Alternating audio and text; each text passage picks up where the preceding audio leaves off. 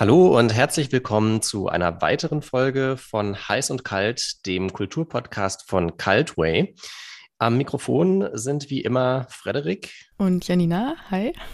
Schön, dass ihr wieder dabei seid. Ähm, wir haben auch heute mal wieder ein Thema mitgebracht, das für uns alle sehr wichtig geworden ist. Nicht zuletzt, ähm, seitdem wir durch die Corona-Pandemie uns äh, in Zoom-Calls und Online-Shopping-Portalen immer wieder wiederfinden. Und zwar ist dieses Thema die Digitalisierung.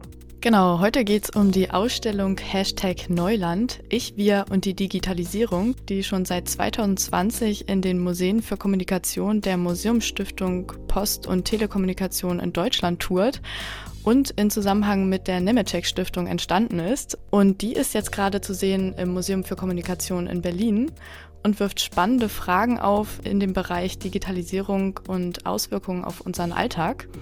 Im Internet tatsächlich kann man sich schon einen Expertiser zu dieser Ausstellung anschauen. Und da sind auch viele Begriffe in einem Glossar, die ich teilweise selber noch nicht kannte. Dazu gehört zum Beispiel auch Exportizer. Janina, magst du einmal kurz erklären, was es ist? Ich habe nämlich keine Ahnung.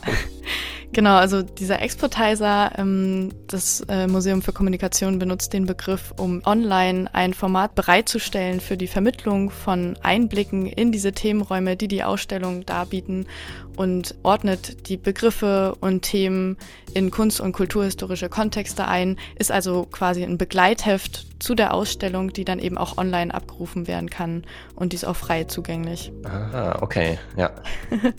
ja, und in diesem Exportizer befinden sich auch spannende Fragen und dazu wollen wir euch eigentlich auch mal gleich mitnehmen, liebe Hörerinnen und Hörer. Das würde uns nämlich auch mal interessieren, wie das bei euch da so aussieht. Eine Frage ist hier zum Beispiel, wie viele Profile hast du online? Weniger als fünf, fünf bis zehn. Ich habe den Überblick verloren oder keines. Wie ist es bei dir, Frederik? Ich wollte gerade sagen, hoffentlich gibt es noch die Antwort. Ich habe den Überblick verloren, weil ich weiß es nicht genau, wie viele Profile ich habe. Ja.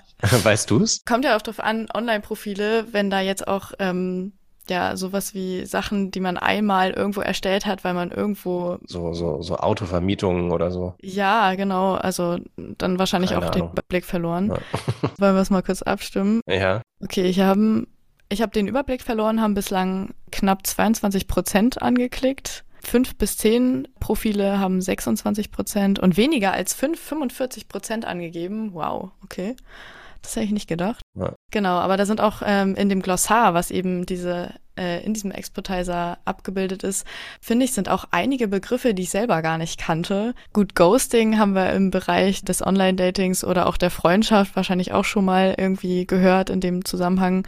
Äh, Memes sehe ich hier gerade als Begriff. Die sind natürlich auch immer wieder stark überall vertreten. Ja, ich bin großer Memes-Fan gewesen, heute nicht mehr, aber. Wieso gewesen? Ja, als die neu aufgekommen sind, da war so eine Phase, wo ich, wo ich die gerne auch mal so in Uni-Präsentationen oder so eingebaut habe. Und jetzt nicht mehr, weil? Ja, das ist jetzt schon wieder, das ist schon wieder aus. Nein, ich, ich mag die immer noch. ja, ich blätter hier gerade mal durch. Big Data hat man natürlich schon mal gehört. Wer da nochmal näher reinlesen will, kann das dann natürlich nochmal nachschauen.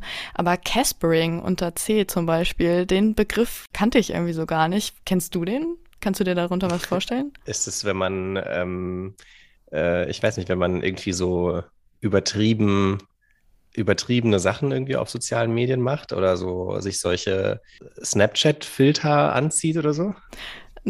Dachte ich auch erst, dass es irgendwie oder auch was mit Herumkaspern zu tun hat. Ich kann ja mal kurz die Definition vorlesen. Caspering ist ein im Bereich des Online-Datings verwendeter Begriff dafür, einer anderen Person eine möglichst respektvolle Absage zu erteilen. Die vordergründige Rücksicht auf das Gegenüber wird dabei häufig durch die Verwendung von nett gemeinten und trotzdem inhaltsleeren Phrasen ad absurdum geführt.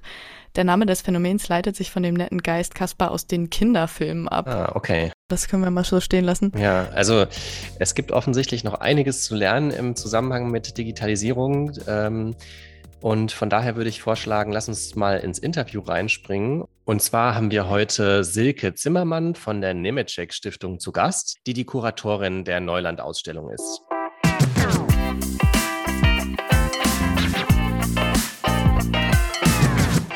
Ja, herzlich willkommen, Silke Zimmermann. Hallo, Janina. Heute wollen wir mit dir über die Ausstellung Hashtag Neuland, ich, wir und die Digitalisierung sprechen.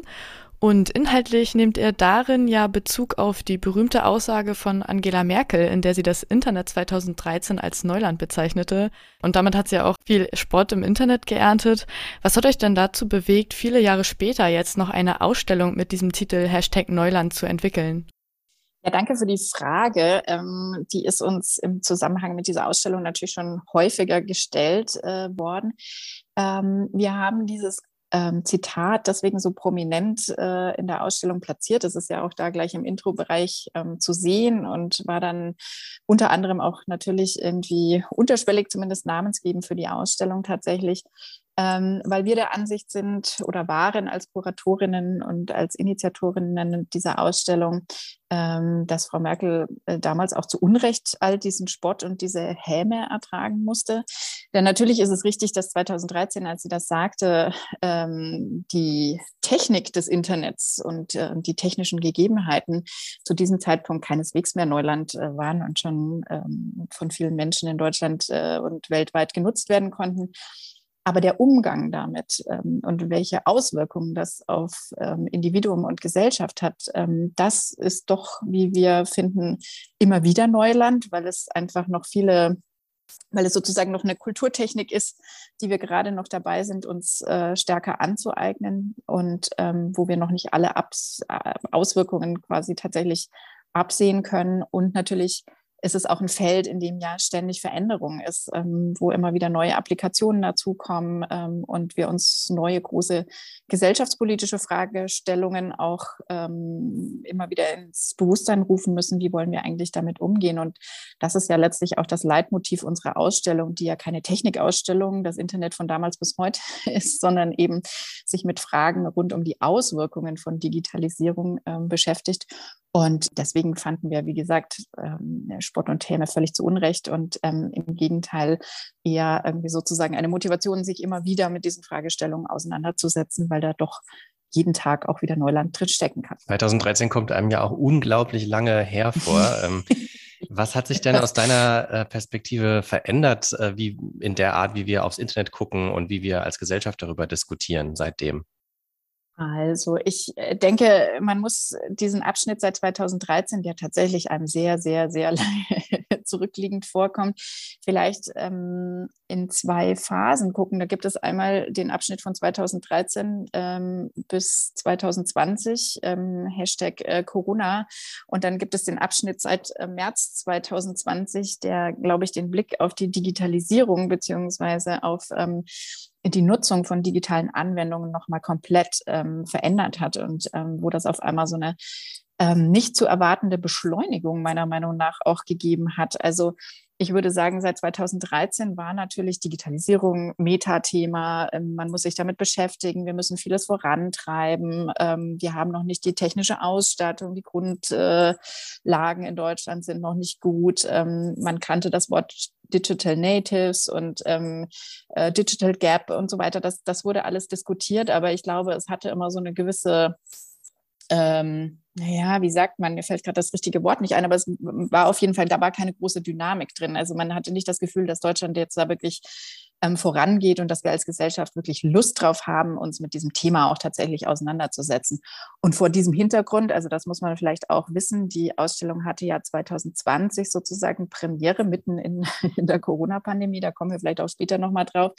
Ähm, vor diesem Hintergrund, den ich gerade geschildert habe, haben wir uns entschieden, dieses Thema eben äh, in den Mittelpunkt einer Ausstellung zu rutschen. Und dann kam Corona und dann mussten wir auf einmal alle von heute auf morgen ähm, mit diesen digitalen Tools ganz anders umgehen. Und auf einmal waren Sachen möglich, die Wochen vorher irgendwie nicht möglich waren. Also wenn man allein an so alltägliche Dinge wie die Videokonferenz denkt, ähm, vorher äh, hunderte von Dienstreisen im Jahr und plötzlich haben wir alles äh, per Zoom oder andere Anwendungen gemacht und es war total easy möglich. Und deswegen würde ich immer sagen, dieser Rückblick bis 2013, der ist immer in zwei Etappen zu denken und ähm, Corona hat da wirklich wie so ein Katalysator oder so ein Mega-Beschleuniger auf jeden Fall gewirkt und ähm, diese Entwicklung nochmal ordentlich gepusht. Ja, und zu diesem ganz großen Stichwort Digitalisierung nochmal die ganz grundlegende Frage, wie versteht ihr in der Ausstellung den Begriff Digitalisierung und wie definiert ihr ihn? Weil es gibt ja auch den Exportizer zu der Ausstellung, den haben wir uns natürlich auch schon mal angeschaut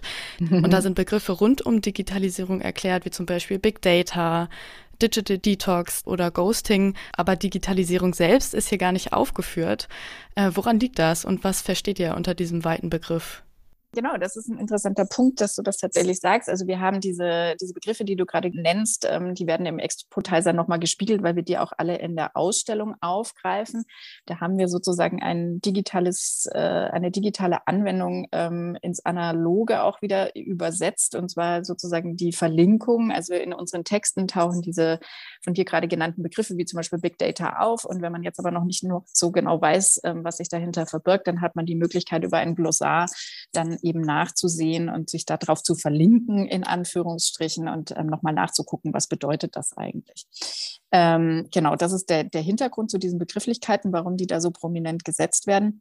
Und ähm, Digitalisierung haben wir als Kuratorinnen in der Entwicklung der Ausstellung vor allem auch als Abgrenzung zu Digitalität gesehen. Ähm, Digitalität ist ein Begriff, der nicht sehr ähm, weit verbreitet ist, ähm, der sozusagen eher so auch ein bisschen aus dem medientheoretischen ähm, Umfeld kommt. Und Digitalität wäre sozusagen der Status, wenn man schon ähm, sozusagen in diesem digitalen Leben tatsächlich angekommen ist. Und Digitalisierung beschreibt für uns eigentlich eher sozusagen den Weg dahin. Ja, also das ist noch ein äh, nicht abgeschlossener Zustand, ähm, ein Zustand der Veränderung ein Zustand, ähm, wo sich ähm, ähm, einfach ähm, unser Leben gerade in einigen Bereichen vom Analogen hin ins Digitale verändert, wo wir auch noch ähm, darüber als Gesellschaft entscheiden können, ähm, wie weit wir gehen wollen, welche Anwendungen ähm, eben ähm, wir übertragen möchten, ähm, wo wir darüber entscheiden, was uns das Leben einfacher macht, aber wo wir auch darüber entscheiden müssen, ähm, wo wir einfach Grenzen sehen und ähm, welche auch ähm, grundrechtlichen Auswirkungen das für uns alle hat. Also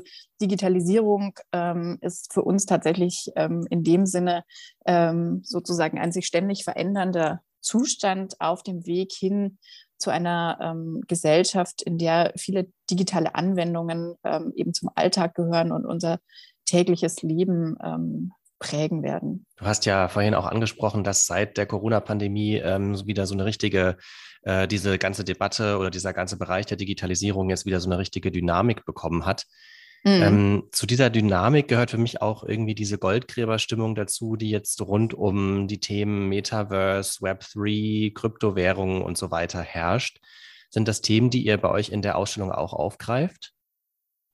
Tatsächlich haben wir diesen Bereich, also Meta Metaverse ist natürlich jetzt was eine sehr, sehr aktuelle Entwicklung. Ne? Ich sagte ja vorhin bereits irgendwie, dass wir schon 2020 die Ausstellung das erste Mal eröffnet haben. Das mhm. heißt, man muss sich das, wenn man jetzt so hinter die Kulissen blickt, ähm, so eine Ausstellung hat dann ja auch einen äh, gewissen Vorlauf. Das heißt, wir haben, ich glaube, im Herbst 2018 mit der Konzeption dieser Ausstellung ähm, begonnen. Und ähm, weil Digitalisierung und oder Digitalität ähm, ja auch ein Thema ist, das natürlich, wie du schon gerade beschreibst, einfach auch eine wahnsinnige Dynamik has, hat, haben wir uns eben bei der Konzeption jetzt auch eher darauf konzentriert, ähm, sozusagen große Fragen zu finden zu Themenbereichen, ähm, die digitalisiert werden oder wo sich Digitalisierung eben ähm, ablesen lässt, die aber unser ähm, sozusagen unser gesellschaftliches Zusammensein auch ähm, stärker betrifft. Wir haben uns mhm. da weniger auf die einzelnen Applikationen und Anwendungen ähm, verständigt, weil wir immer wussten, so, Mensch, wir machen das heute und was in zwei Jahren ist, wissen wir aber gar nicht, wenn die Ausstellung eröffnet. Deswegen finden ähm, diese sozusagen sehr aktuellen Anwendungen im Moment ähm, da keinen Widerhall in der Ausstellung. Und was aber das Tolle an der Ausstellung ist, ähm, man hat immer das, die Möglichkeit, ähm, über ein Rahmenprogramm solche Themen dann auch nochmal ganz aktuell aufzugreifen. Und das legen wir dann auch immer in die Hände unserer Projektpartner, auch wenn die Ausstellung jetzt ähm, nach der Schau in Berlin nochmal weiter wandern wird, wo man immer die Möglichkeit hat zu sagen, so, okay, es gibt erstmal die Grundausstellung und dann kann man sich solchen Themen wie Metaverse auch nochmal ganz ähm, aktuell äh, sozusagen widmen. Mhm, okay, ja, das macht Sinn. In der Ausstellung geht es ja darum, wie Digitalisierung die Gesellschaft ähm, verändert. Und im Netz findet man dazu auch ein Zitat von dir. Da sagst du, dass uns das Digitale täglich im Alltag umgibt, bedeutet nicht automatisch, dass uns die Konsequenzen dieser Entwicklung für unser Zusammenleben immer bewusst sind. An welche Konsequenzen oder besonders großen Einflüsse kann man denn hier in der momentanen Zeit vielleicht besonders denken? Du hattest ja jetzt schon äh, die Corona-Pandemie angesprochen. Was sind vielleicht auch BesucherInnen ähm, Feedback, wo sie sagen, da sind so Anknüpfungspunkte, was sie immer wieder in ihrem Alltag irgendwie besonders zu denken gibt im Hinblick auf Digitalität und die Anwendung digitaler Medien im Alltag? So ganz spannend diese Frage. Danke, dass du sie mir stellst. Ähm, ich habe vor zwei Tagen tatsächlich eine kleine Gruppe auch mal wieder durch die Ausstellung geführt nach längerer Zeit und ähm, bin mit dieser Gruppe auch sehr schön ins Gespräch gekommen. Und eine der, ähm, einer der Aspekte, den wir in der Ausstellung unter dem Stichwort Kommunikation verhandeln, bei dem wir dann auch länger stecken geblieben sind, war tatsächlich dieses, wie gehen wir eigentlich mit, diesen, mit dieser ähm, sozusagen Vervielfältigung von Kommunikationsmöglichkeiten um und was bedeutet das eigentlich äh, für uns tatsächlich? Und wir haben dann so festgestellt, es war eine Gruppe von, von jüngeren Menschen, so ich würde mal sagen so Anfang, Mitte 30 irgendwie und ähm, ähm, dass es ähm, sozusagen diese, diese Multikanal-Kommunikation, die jetzt stattfindet, ähm, dass die auf der einen Seite natürlich total toll ist, weil man einfach ähm, unterschiedliche Möglichkeiten hat, dass man auch mit Menschen, die weit weg von einem leben, in so einer Art Echtzeitkommunikation immer äh, unterwegs sein kann, aber dass man gleichzeitig doch auch merkt irgendwie, dass man ähm, eine gewisse, dass einen das auf eine gewisse Art und Weise auch fordert ähm, und dass manchmal ähm, gerade dieses Multichanneling ähm, dazu führt, dass man dann an bestimmten Stellen einfach sich gar nicht mehr ähm, zurückmelden mag, dass einem das zu viel ist. Auch die Frage zum Beispiel, was ist so eine ähm, wir haben dann gesagt, man müsste eigentlich den, ähm, den äh, Messenger-Knigge mal erfinden, weil was ist jetzt eine angemessene Zeit? Wie lang darf eine Sprachnachricht sein? Wann ist eine Sprachnachricht, die man schickt, unhöflich, weil man ja gar nicht weiß, worum es geht? Mhm. Ähm, wie viele WhatsApp-Nachrichten darf man in einer Familienchatgruppe äh, schreiben? Irgendwie, wann bin ich genervt davon? Wann werden Grenzen überschritten?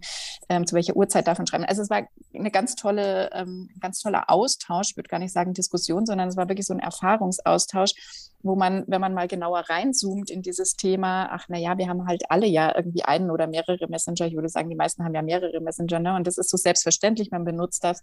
Und ähm, allein diese Erfahrung mit dieser Gruppe, wir hatten mir mal wieder gezeigt, irgendwie, ähm, was du eben in, mit diesem Zitat nochmal angebracht hast, dass man manchmal diese Auswirkungen ähm, gar nicht so im, im, im Blick hat. Und das ist jetzt vielleicht nur ein kleines Beispiel und da gibt es natürlich noch viel, viel mehr davon. Aber ich glaube, das ist wirklich wichtig, weil viele dieser Anwendungen, die wir jetzt haben im Digitalen, die sind ja auch wahnsinnig bequem für uns. Ne? Das macht unseren Alltag leichter und es ist easier, äh, eine WhatsApp-Nachricht zu schreiben als einen Brief, den ich dann erst Briefmarke drauf irgendwie zur Post bringen, dauert drei Tage, bis der da ist und so weiter. Ähm, aber dass das vielleicht auch irgendwie einfach eine Rückkopplung auf mein Leben hat, äh, wenn halt auf allen Kanälen äh, eben so Nachrichten so ungefiltert auf mich einströmen und ich eben nicht weiß, worum es geht oder mir das zu lang und zu viel ist. Ähm, das, glaube ich, nimmt man so auf den ersten Blick nicht wahr. Und ähm, ja, das ist, wie gesagt, so ein Beispiel, glaube ich, wo man das ganz gut mal verdeutlichen kann. Hm. Ja, und da ist ja jetzt schon angeklungen, dass man sich auch selber Grenzen setzen muss, was die Anwendung digitaler Medien im Alltag angeht. Wenn man das mal größer spannt, äh, wo können denn die Grenzen des Internets liegen oder dann eben auch äh, dieser Anwendung des Internets und der Digitalisierung in unserer ähm, modernen Welt?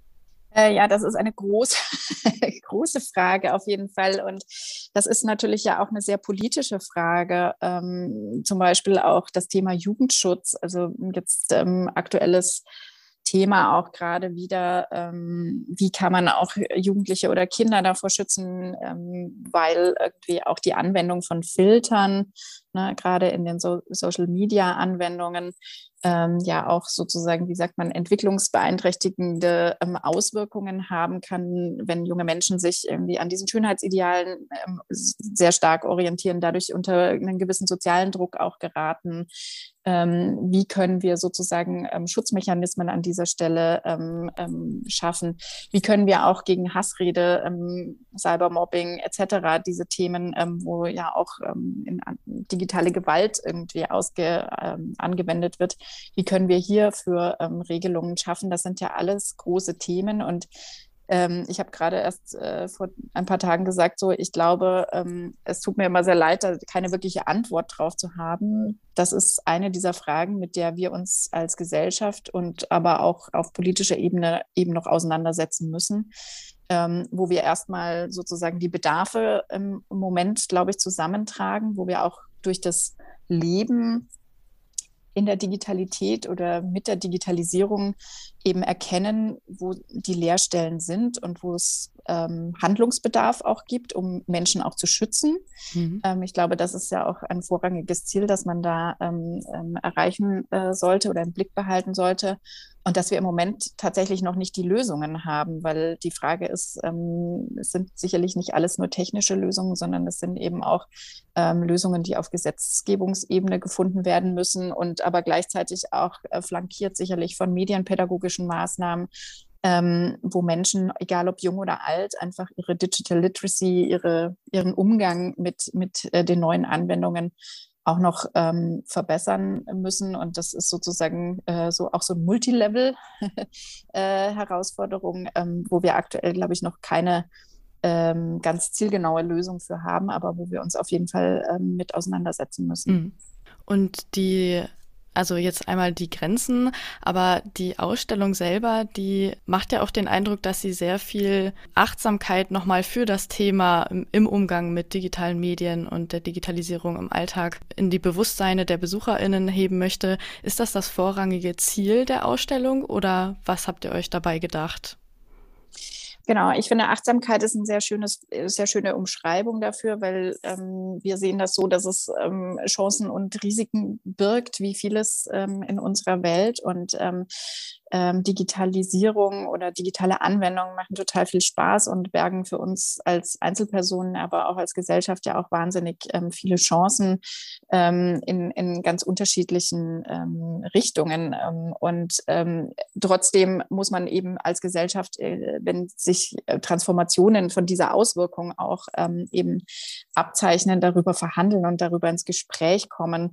du hast ja das Stichwort Grenzen in der Frage zuvor schon gestellt. Also so, wo sind denn unsere Grenzen oder wie weit wollen wir gehen und wie wollen wir das gestalten. Und ähm, diese Ausstellung ist deswegen, genau, zum einen sozusagen informieren wir und ähm, versuchen eben diesen achtsamen Umgang ähm, anzuregen. Auf der anderen Seite wollen wir aber auch ein, ein Reflexionsraum und ein Diskursraum sein, wo die Menschen über die Themen, die wir hier ausstellen, eben ins Gespräch kommen, so wie irgendwie bei meiner letzten Gruppenführung, wo wir dann einfach irgendwie über bestimmte Sachen auch diskutiert haben. Ähm, es geht nicht darum, nur zu belehren und äh, den, den Zeigefinger zu heben, sondern wirklich die Besucherinnen und Besucher da auch gemeinsam ins Gespräch zu bringen. Wir haben ja eben jetzt auch schon über jüngere Menschen gesprochen, die ja auch oft auch als Digital Natives äh, bezeichnet werden und mit dieser ganzen Digitalisierung aufgewachsen sind. Sind das ähm, potenzielle BesucherInnen, die ihr auch im Blick habt für eure Ausstellung? Ähm, oder wie ist eure Erfahrung? Sind das dann, ähm, sagen die eher, ach nee, jetzt also ähm, Digitalisierung weiß ich ja, was es ist, das muss ich mir jetzt nicht im Museum angucken, so nach dem Motto? Ja, ich denke natürlich, das ist ähm, ein, immer eine große Herausforderung. Das war generell, wenn ich das vielleicht kurz äh, erzählen darf, an dieser Stelle natürlich eine Herausforderung, äh, die wir uns, ähm, der wir uns gestellt haben, als wir diese Ausstellung konzipiert haben, weil unser Ansatz sowohl der von uns als Nemetschek Stiftung als auch von unserem Kooperationspartner, dem Museum für Kommunikation in Frankfurt, mit dem gemeinsam wir die Ausstellung ja entwickelt hatten, war eben, dass wir eine möglichst breite Zielgruppe damit ansprechen, mhm. dass wir jetzt weder auf der einen Seite, ich sag mal irgendwie ähm, die Nerds, die irgendwie alles Wissen ansprechen und dann am Ende so eine Technikschau äh, da irgendwie haben. Aber auf der anderen Seite eben jetzt auch nicht irgendwie die Menschen, nur die Menschen, die, ich sag mal, äh, das ist jetzt ein bisschen äh, salopp gesagt, die nicht wissen, wo man das Smartphone einschaltet. Ja, also und dann sieht man schon, dann wird das irgendwie ganz schön, ähm, ganz schön breit und ähm, deswegen eben unser Ansatz, mit diesem, äh, mit diesem reflexiven Raum, mit diesem, ähm, der einfach größere Fragen stellt. Und ich habe schon das Gefühl und ähm, aus der Erfahrung der letzten ähm, zwei Jahre, die die Ausstellung jetzt ja auch schon an zwei anderen Orten zu sehen war, dass das durchaus funktioniert, mhm. ähm, weil wir eben ähm, weder in, in das eine Extrem gehen noch in das andere und dass das durchaus auch äh, von jüngeren Menschen angenommen wird was hier in Berlin jetzt auch ähm, sehr schön ist, dass auch ähm, einfach viele äh, Schulklassen irgendwie Interesse an dieser Ausstellung haben, wo das irgendwie ähm, im Rahmen von Projekttagen oder eben auch äh, einfach dem klassischen Ausflug mal irgendwie, weil es gut in den Lehrplan passt, ähm, auch aufgenommen wird. Und ähm, ich glaube, dass wir da doch wir auch am Ende ähm, junge Menschen erreichen können, auch wenn natürlich irgendwie der Gedanke, den kann ich auch verstehen, dass man erstmal denkt, so Mensch, irgendwie, das weiß ich doch schon alles oder kann ich ja eh besser als meine Eltern, irgendwie, was will man mir jetzt da noch erzählen? Aber wir wollen ja gar nicht so über die Funktionalität äh, ähm, erzählen, sondern wir wollen miteinander ins Gespräch kommen. Was bedeutet das für dich irgendwie? Ähm, und äh, was bedeutet das für uns alle gemeinsam, wenn wir mit diesen ähm, digitalen Tools eben äh, vermehrt umgehen? Was ich mich ansonsten noch gefragt habe, ist, ähm, wir haben ja schon darüber gesprochen, welche Einflüsse die Digitalisierung und die verschiedenen Medien, die wir nutzen, auf uns haben. Ähm, gibt es bei euch auch Ansätze, die ihr schon diskutiert habt, wie man es besser machen kann?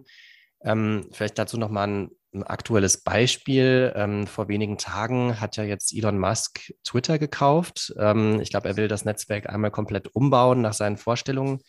Er hatte am 25. März äh, schon getwittert, dass er ähm, glaubt, dass äh, freie Rede essentiell ist für eine funktionierende Demokratie. Ähm, ist das zum Beispiel ein Schritt in die richtige Richtung aus eurer Sicht? Uh. Schwierige Frage. Ähm ich kann das jetzt natürlich nicht äh, für alle, die hinter dieser Ausstellung äh, stehen, beantworten. Ähm, ich äh, für mich würde, ähm, also das ist jetzt sozusagen die subjektive Meinung von mir selbst als Silke Zimmermann. Ich finde das schwierig, weil wir ja einfach merken, also natürlich ist die freie Rede ein hohes demokratisches Gut, das mhm. unbestritten. Ich würde aber sagen, ähm, dass im Moment, ähm, ich beziehe mich da jetzt aber auch stärker auf den deutschen Sprachraum, das muss man vielleicht auch dazu sagen, weil ich jetzt nicht irgendwie ähm, die Kapazitäten habe, sozusagen alle Diskurse in den USA zu verfolgen ähm, oder außerhalb ähm, des deutschen ähm, Sprachraums. Also das immer so als Hintergrund, weil ich finde das mhm. immer ganz wichtig zur Einordnung ich habe ähm, hier bei uns schon oft ähm, den Eindruck, dass ähm, viele Menschen gar nicht so genau wissen, was sich dahinter eigentlich verbirgt. Also das, die Meinungsfreiheit ist ja so ein bisschen in Diskredit äh, geraten, ähm, weil ähm, es Menschen gibt bei uns, die einfach glauben, dass wenn man sozusagen nicht ihrer Meinung ist, dann ist ihre Meinungsfreiheit eingeschränkt. Mhm. Und entsprechend äh, wütend oder aggressiv reagieren sie insbesondere in den äh, sozialen Medien oder in Internetforen darauf, auf, auf Menschen, die sich dann einfach nicht ihrer Meinung anschließen.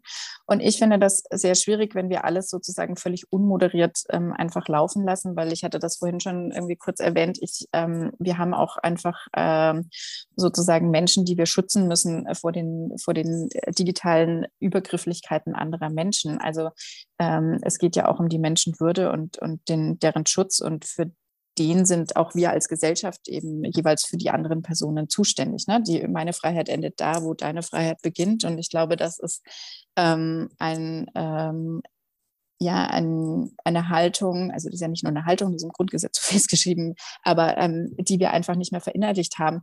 Und ich glaube, da kommen wir wieder ein bisschen auf die Frage von vorhin zurück, irgendwie mit den Grenzen und dem, wie müssen wir das lernen. Ich glaube, wir haben einfach noch nicht zwingend die Kompetenzen in, in jeglicher Hinsicht, um das irgendwie völlig unmoderiert stehen zu lassen. Ähm, deswegen würde ich sagen, finde ich schwierig, ähm, wobei das natürlich keine, äh, keine Einschränkung der Meinungsfreiheit sein soll, sondern ich denke nur, dass man irgendwie an, an, an bestimmten Stellen eben auch ähm, als Plattformen ähm, Verantwortung übernehmen muss, um ähm, Menschen eben ähm, vor gewalttätigen Übergriffen, Beleidigungen etc. Ähm, zu schützen. Ja, ich glaube, es ist echt eine schwierige Debatte. Also es schwankt, man schwankt ja immer so hin und her ja, und sagt auf der einen Seite, es gibt dann diese anonymen Profile, wo sich dann Leute einfach hinter einem Pseudonym verstecken und alles schreiben. Und dann hat man aber auch wieder, äh, finde ich, ähm, äh, ein Verständnis, wenn man sagt, wenn man jetzt irgendwo Upload-Filter Filter auf einer Plattform implementiert, um zum Beispiel Urheberrechtsverletzungen äh, zu schützen, dass das dann auch wieder ähm, irgendwie ins andere Extrem geht. Also ich glaube, das zeigt so ein bisschen, dass wir uns wirklich noch in diesem Neuland befinden, ja. was du auch vorhin beschrieben ja. hast. Absolut. Oder wenn ich hier noch ergänzen darf, weil du es gerade gesagt hast mit den ähm, Pseudonymen. Es gibt natürlich auch Menschen, die politisch verfolgt werden in ihren, in ihren, jeweiligen Ländern. Ja, deswegen hatte ich auch gesagt, ich spreche jetzt mal eher über den deutschen, ähm, deutschen Raum. Ähm, äh, aber Menschen, die in anderen Ländern in, in autokratischen Systemen äh, oder diktatorischen Systemen ähm, verfolgt werden, die natürlich nur unter Pseudonym ähm, überhaupt kommunizieren können und für die mhm. das Internet und, und ähm, die digitale Welt einfach überhaupt die Möglichkeit äh, bietet, irgendwie sich mit anderen zu verständigen oder ihre Inhalte ähm, eben ähm, auch zu verteilen.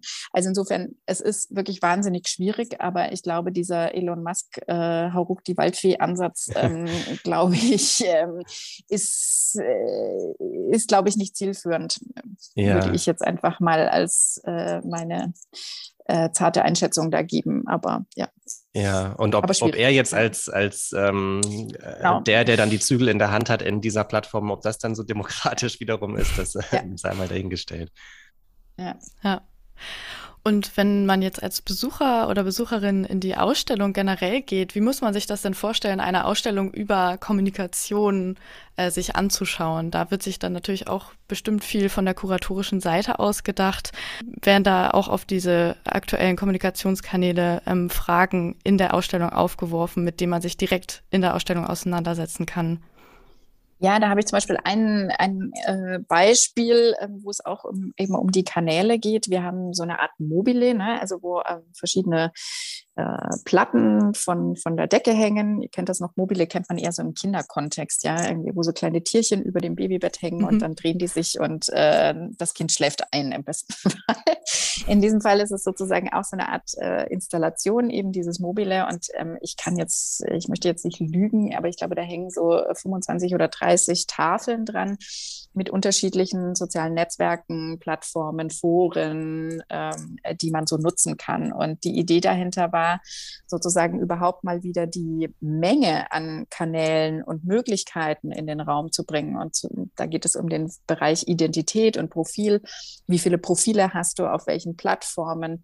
Sich selbst mal wieder ins, also ähnlich wie mit der Timer-Funktion bei Instagram, ähm, dass man es nicht so lange nutzt, einfach sich mal wieder ähm, kurz zu reflektieren, wie viele Kanäle habe ich, wie viele Profile unterhalte ich oder wie viele habe ich angelegt, wie viele nutze ich überhaupt noch davon. Ja, irgendwie ähm, immer wieder trifft man auf Menschen in der Ausstellung, die dann, irgendwie, weil sie dann irgendwas lesen, was heutzutage gar nicht mehr so viel genutzt wird, irgendwie dann feststellen, keine Ahnung, ich sage jetzt mal beispielhaft Google Plus, was mhm. ja im Moment äh, nicht mehr aktuell ist, und dann aber feststellen, dass man da nie seine Daten gelöscht hat, ne? mhm. ne? irgendwie, dass man das gar nicht mehr hat und äh, man zählt so durch und merkt dann, dass man irgendwie, äh, also ich habe wenige jüngere Menschen ähm, getroffen, die sagen würden, dass sie weniger als fünf äh, Profile oder Plattformen von denen, die wir dort ausstellen, nutzen, sondern eher, das geht meistens eher zehn und mehr. Und das ist auch so eine kleine ähm, Reflexion, wo man einfach mal eben Bezug nimmt auf, auf das Aktuelle, was da ist und wie leicht meldet man sich da an. Ne? Das ist ja auch immer, ah, da gibt es was Neues, mhm. zack, zack, zack. Und schon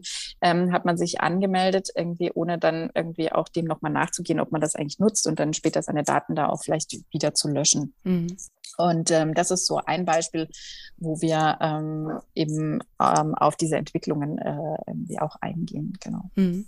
Ja, wir wollen das übrigens mal ausprobieren auf Spotify. Da kann man eine Umfragefunktion einbinden und da könnt ihr HörerInnen, äh, wenn ihr uns auf Spotify gerade anhört, auch mal mitvoten. Das findet ihr unter der Folgenbeschreibung. Sind wir gespannt auf eure Antworten. Genau, und jetzt sind ja auch Begriffe wie zum Beispiel FOMO in der Ausstellung ähm, Fear of Missing Out, das kennen ja bestimmt auch viele, besonders die Digital Natives. Ähm, da haben wir uns gefragt, ob das jetzt wirklich eine Folge der Digitalisierung ist oder etwas, was ähm, ja von solchen Plattformen dann vielleicht auch gezielt gefördert ähm, wird. Ähm, was, was denkst du davor, äh, was denkst du darüber? Ähm, ich gerade im Beziehungsbereich, also wir haben ja einen Bereich eben, der sich, äh, einen Themenbereich, der sich speziell um Beziehungen, Beziehungsanbahnung, ähm, Kontakte äh, dreht ähm, lässt sich sehr schön ablesen, dass natürlich bestimmte Entwicklungen, ähm, die gab es oder bestimmte Verhaltensweisen, die gab es schon immer, wenn man mal genauer hinschaut. Ähm, irgendwie auch irgendwie die Angst, zu, etwas zu verpassen oder irgendwie diese, ja, da beziehst du dich sicherlich auch drauf, diese ganzen ähm, Benching, Ghosting, also diese ganzen Phänomene, dass Menschen dann einfach ähm, verschwinden, sich nicht mehr melden. Ich glaube, mhm. ähm, Menschen wie ich, die noch ohne das Smartphone groß geworden sind, kennen das auch von früher, dass sich dann halt äh, bestimmte Personen, von denen man eigentlich gerne hätte, dass sie sich bei einem melden, irgendwie sich dann trotzdem irgendwann nicht mehr melden. Und ähm, das funktioniert natürlich prima auch mit einem normalen Telefon. Ähm, aber ähm, wie du schon angerissen hast, ist es tatsächlich so, dass unsere Beobachtung ist, dass sich bestimmte Phänomene ähm, verstärkt haben. Ja? Weil natürlich irgendwie durch dieses ähm, algorithmengesteuerte ähm, Funktionieren der, wenn man jetzt zum Beispiel auch speziell auf die ähm, Dating-Apps guckt, das hat ja einfach auch diese Attraktion. Man möchte ja natürlich irgendwie das bestmögliche Match haben. Man möchte spannende Menschen treffen. Man wartet darauf, irgendwie, dass man eine Nachricht bekommt, wenn man jemanden geliked, geswiped, was auch immer, wie die Technik ist äh, der jeweiligen Plattform.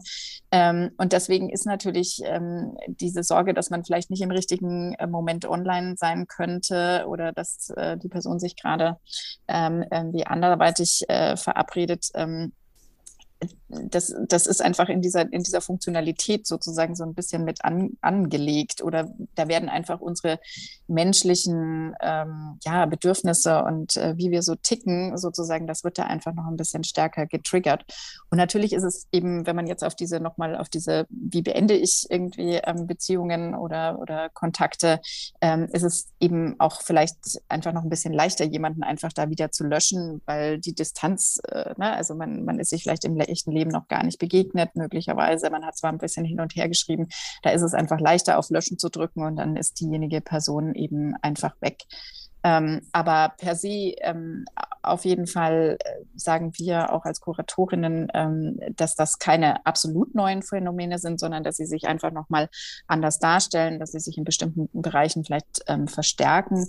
Aber grundsätzlich ähm, sind das alles menschliche, zwischenmenschliche Verhaltensweisen, die durchaus auch äh, in der vordigitalen Zeit ähm, schon äh, praktiziert wurden. Hm. Ja, und es, es, gibt ja, also ich glaube, es, sind auch, es ist irgendwo auch ein Wechselspiel eigentlich zwischen dem, was Menschen, äh, was so in der Natur, wie man so schön sagt, der Menschen verankert ist und was sie gerne machen. Und es gibt ja ähm, alternative Plattformen auch immer mal wieder, die versuchen, das anders zu machen und irgendwie haben die dann nicht so viel Erfolg. Ich, ich denke manchmal, man sagt ja dann, ja, Facebook hat das alles ähm, bewusst, diese ganzen diese, dieses Interface so designt, damit Leute danach süchtig werden. Aber ja. ich glaube, man, man spricht da diesem Unternehmen und auch den anderen Plattformen fast schon zu viel ähm, Bewusstsein zu oder viel, zu viel Gestaltungswillen. Ich glaube, ähm, diese Plattformen sind wahrscheinlich auch groß geworden, weil sie einfach, weil die Menschen das auch einfach haben wollen, ein Stück weit.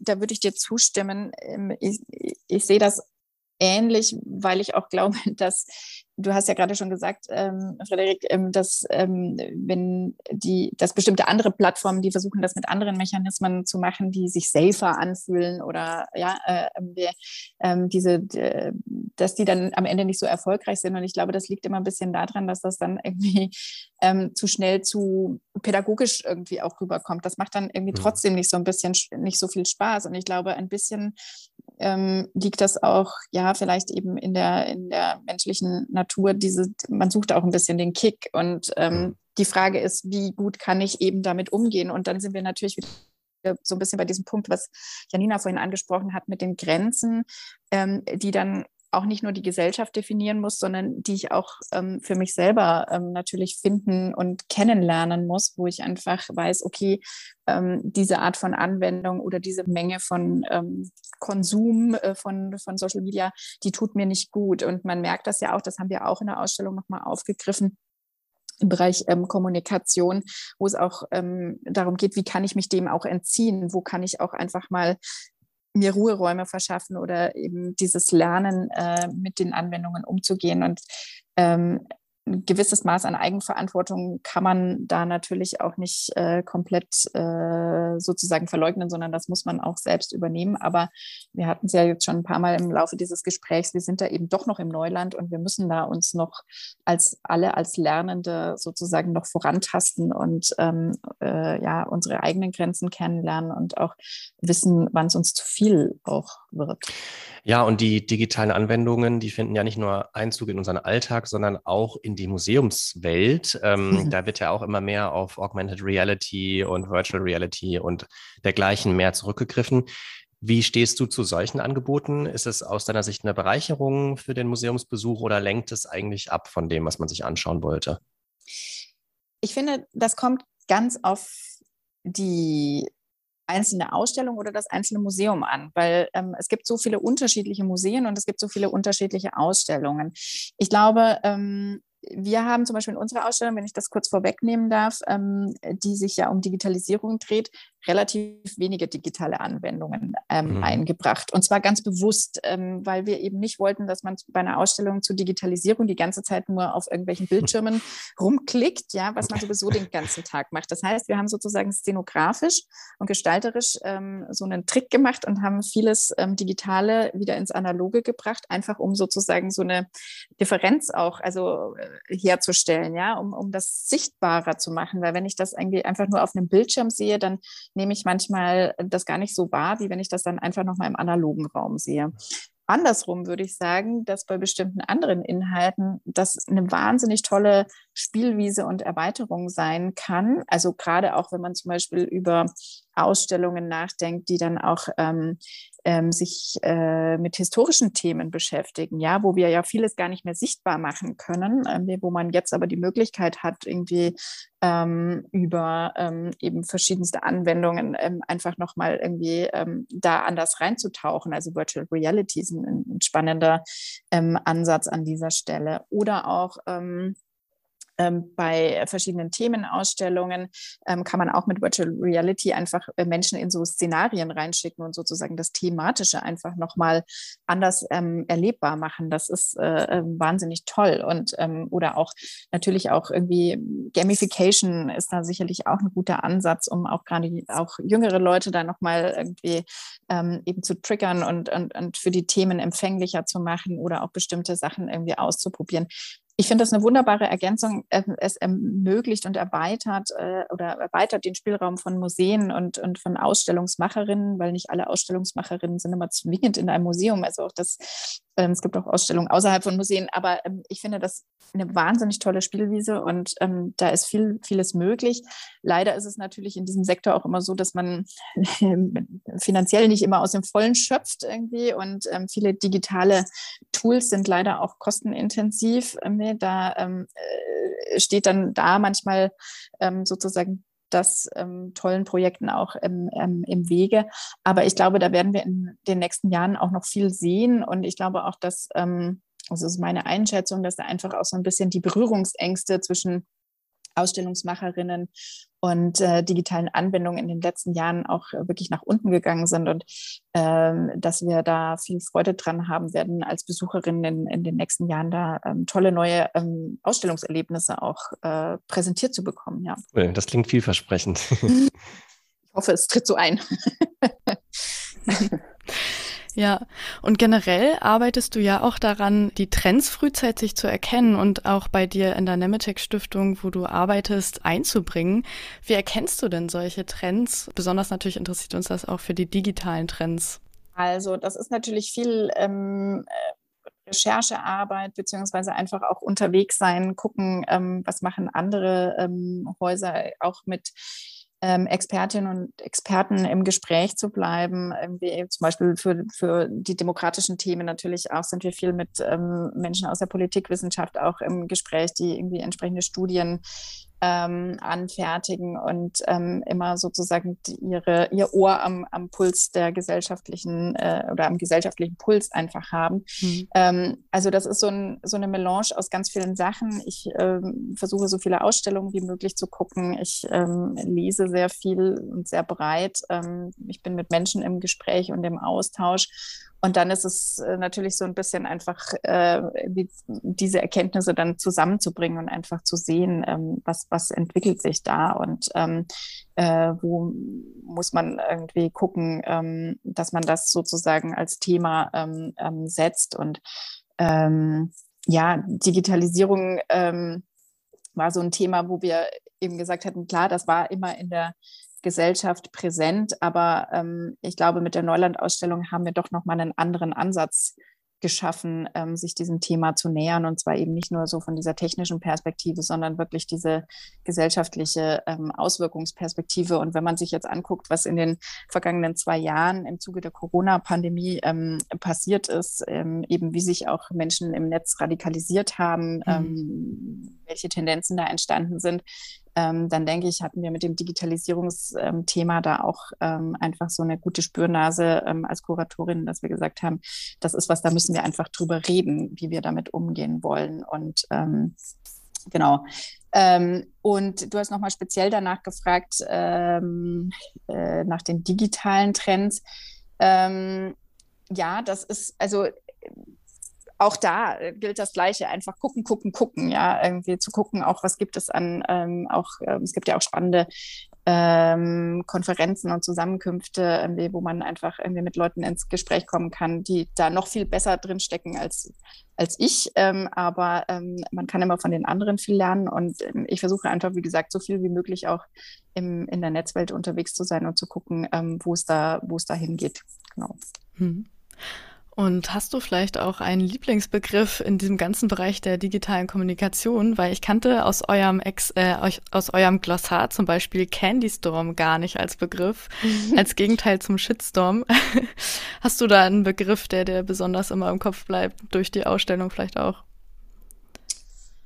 Oh, das ist eine schwierige Frage.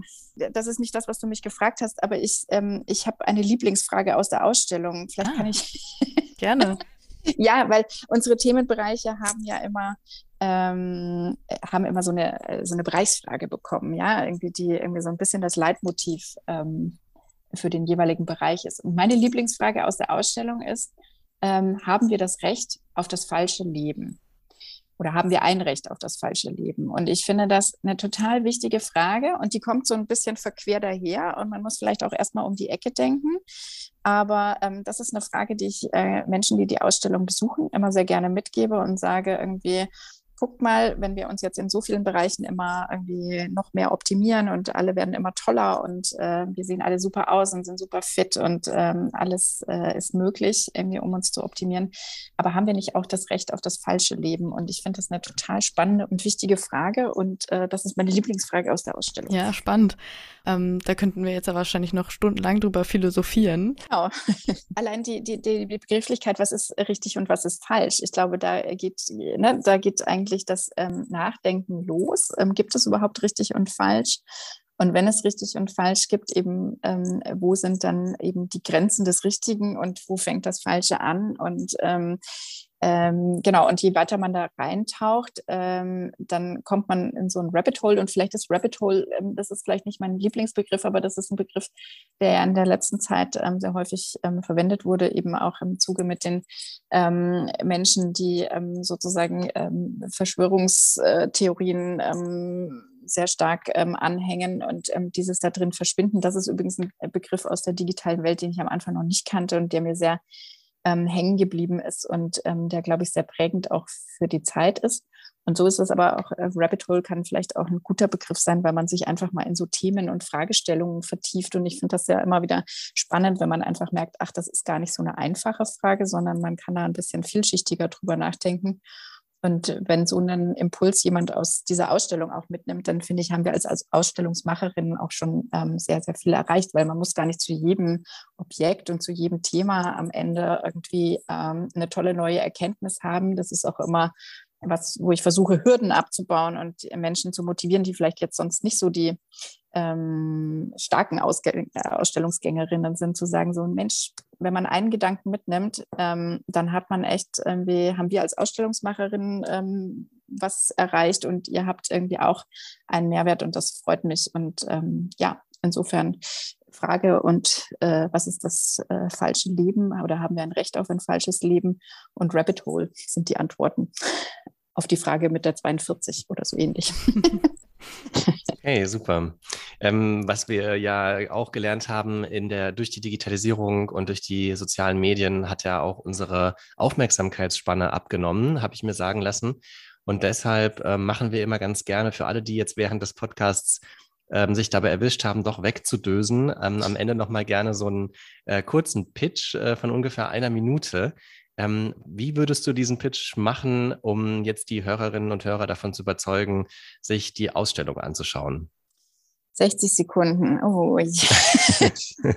Ungefähr, wir stoppen nicht ganz genau. Es kann ganz schön lange sein. Also, ähm, Hashtag Neuland, ich, wir und die Digitalisierung ist immer einen Besuch wert, äh, weil es ähm, keine Technikschau ist. Also man kommt nicht in einen verstaubten Raum und muss sich ähm, Router von 2013 bis 2022 anschauen, sondern ähm, wir äh, gucken uns in dieser Ausstellung die große Frage an, wie wollen wir in Zukunft mit so vielen digitalen Tools eigentlich zusammenleben? Was hat das mit dir zu tun? Warum ist das für dich ähm, auch relevant? Ähm, und ähm, ja, wir wollen einfach mit dieser Ausstellung auch so einen spielerischen Moment ähm, schaffen, wo man mal wieder ähm, durchatmen kann, wo man auch sich einfach mal kurz auf dieses Thema einlassen kann für eine Weile länger als 60 Sekunden. Und ich glaube, das funktioniert auch ganz gut trotz der äh, kleiner gewordenen Aufmerksamkeitsspanne. Ähm, und ähm, unsere Ausstellung ist auch ganz farbenfroh und ähm, ja, irgendwie, ich, ich würde immer sagen, die ist viel wilder, als man sich das jetzt so vorstellt. Ähm, ähm, einfach ein ähm, spannender Raum. Und ja, sie ist, oder sie, wir wünschen uns, dass sie Inspiration, Gesprächsanlass und, und Denkraum ist und ähm, kommt einfach vorbei. Perfekt. Also mich hast du komplett überzeugt. und wenn ihr äh, Hörerinnen und Hörer auch überzeugt seid, dann könnt ihr die Neuland-Ausstellung noch bis zum 5. Juni im Museum für Kommunikation in Berlin besuchen. Ähm, vielen Dank, Silke Zimmermann, für dieses interessante Gespräch mit dir. Vielen Dank, Frederik. Vielen Dank, Janina, für die Einladung. Gerne. Herzlichen Dank. Ja, und wenn euch die Folge gefallen hat, dann freuen wir uns natürlich auch, wenn ihr uns eine positive Bewertung ähm, in eurer Podcast-Plattform eurer Wahl abgebt. Wenn ihr bei Spotify zuhört, nehmt mal bei der Umfrage teil. Wir sind gespannt auf eure Antworten. Genau. Und vielleicht ist ja auch unsere kostenlose Cultway-App was für euch. Hier nutzen nämlich mehrere kulturelle Einrichtungen die digitale Möglichkeiten, um euch mit spannenden Infos aus Kunst, Kultur, Geschichte und Wissenschaft zu versorgen. Genau, das war's für heute. Bis zum nächsten Mal und danke fürs Zuhören. Ciao. Danke, ciao.